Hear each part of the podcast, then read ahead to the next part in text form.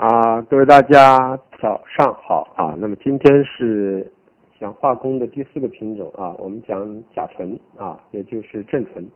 那么它是 PPP 的一个上游啊，是原材料。那么甲醇是由煤化工和油化工产生的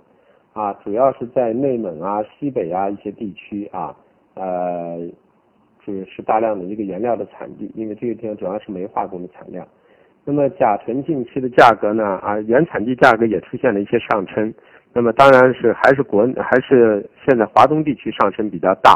啊。呃，价格上升的主要的因素还是因为这边缺货啊。然后呢，其实需求并不是多大，而且原产地的库存呢已经大到快要胀库的地步。但是由于暂时出现了一个运力的问题啊，没有下来。现在原产地大概是在两千二、两千三左右啊。那么也。价格也进行了上移，那么现在华东地区港口价格大概在三千一附近啊，三千一到三千二区域。我们认为甲醇到这个位置，从技术形态上来说还是偏上的啊。那么这个月的格局走到三千一百五到三千二的概率是很大的啊，很正常的啊。那么反过来就是说，从基本面上来说，我们认为随着后期的推移呢，对甲醇还是有一定的压制的。所以我们认为二月份之后的格局呢，三月份呢，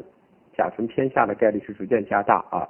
所以基于这种情况呢，短期之内的甲醇呢，啊，要么回调做短多啊，但是随着后期的推移呢，啊，随时就面临着一次行情的一个大休整啊，我们不认为价格能够再有太高太快的一个过激行为啊，呃，这是对于甲醇的一个模式啊，所以大家就是近期呢，要么就保持呢回调短多，但是我们认为呢已经接近高点了，现在在这个位置呢，啊，回调也只能做短多，要么就多头逐渐的平仓，原因就是我们认为啊。啊，暂时的这个三千二这块区域啊，啊，我们认为三千一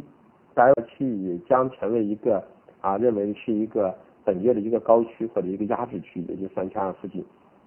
所以大家以这个为目标，逐渐的就是说回调买进啊，到以这个目标附近开始逐渐的去减仓的一个思路啊。那么后期的推移，我们认为对甲醇还是有很大的一个压制的啊，因为毕竟原产地的货逐渐的要去库存往这。往华东地区运的话，对华东还是有压力。现在华东地区港口价在三千一到三千二这个区域，主要的因素就是因为暂时啊港口的货不是太多，大量的货都是在内蒙和西北地区啊这些地区呢，现在库存很大，但是运不出来这么一个情况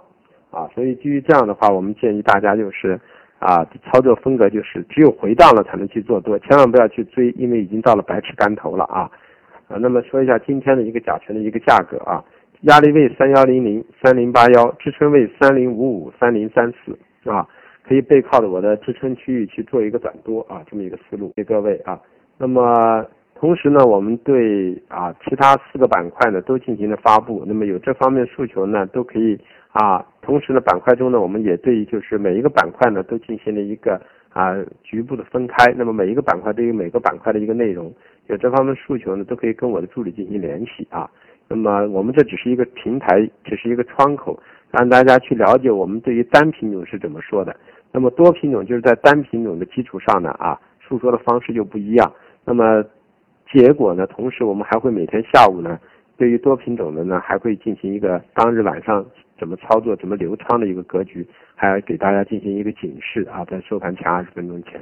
所以说，这都是一个对于盘面来说呢，帮助你们逐渐的去养成一些交易的一些习惯和模式。好，谢谢各位，再见。